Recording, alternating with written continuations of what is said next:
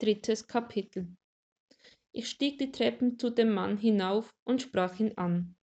Hey, Sie! Er reagierte nicht. Ich beugte mich vor, befürchtend, dass er schon tot sei, und rüttelte an seiner Schulter. Uringeruch stieg mir in die Nase. Hey, Sie! sagte ich noch einmal lauter. Träge öffnete er die Augen und sah mich mit leerem Blick an. Erleichtert atmete ich auf. Er lebte noch. Wenn du vorhast, hier zu übernachten, könnte es ziemlich kalt werden. Langsam zog er die Augenbrauen hoch. Na und?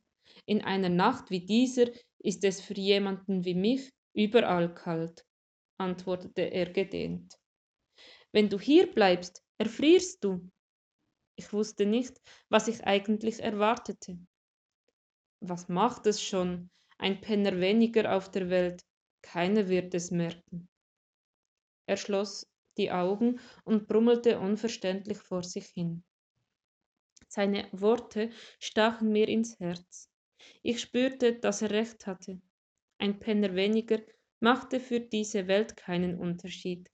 Aber für ihn machte es einen Unterschied, wie sich die Welt zu ihm verhielt.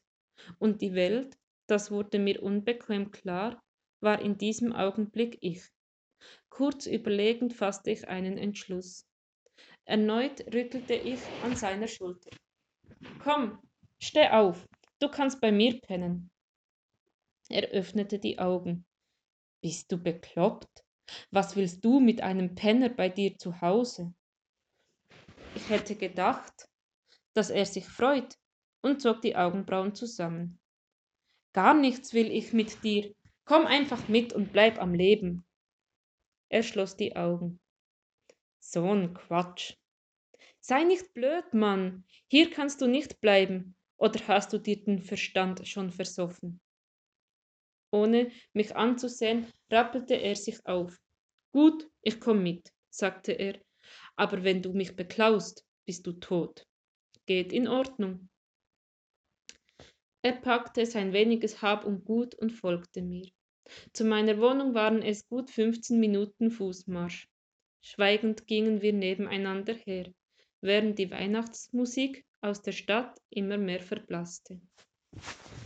Die Straßen wurden leerer, der Wind rauer. Wir zogen unsere Mäntel enger und hielten zum Schutz vor dem Schnee die Köpfe gesenkt.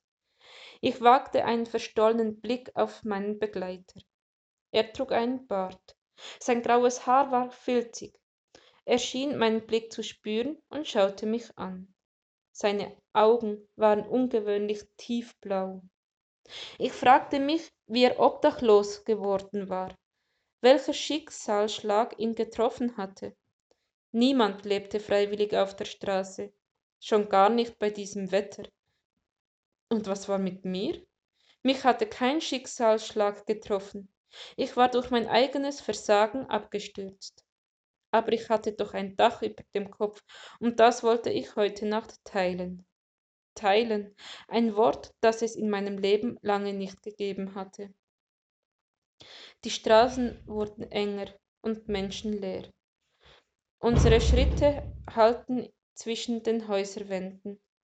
Und endlich kam der heruntergekommene Eingang meines Wohnblocks in Sicht. Vor der Haustür blieb ich stehen und schloss auf. Ich klopfte mir den Schnee vom Mantel und der Penner tat das gleiche.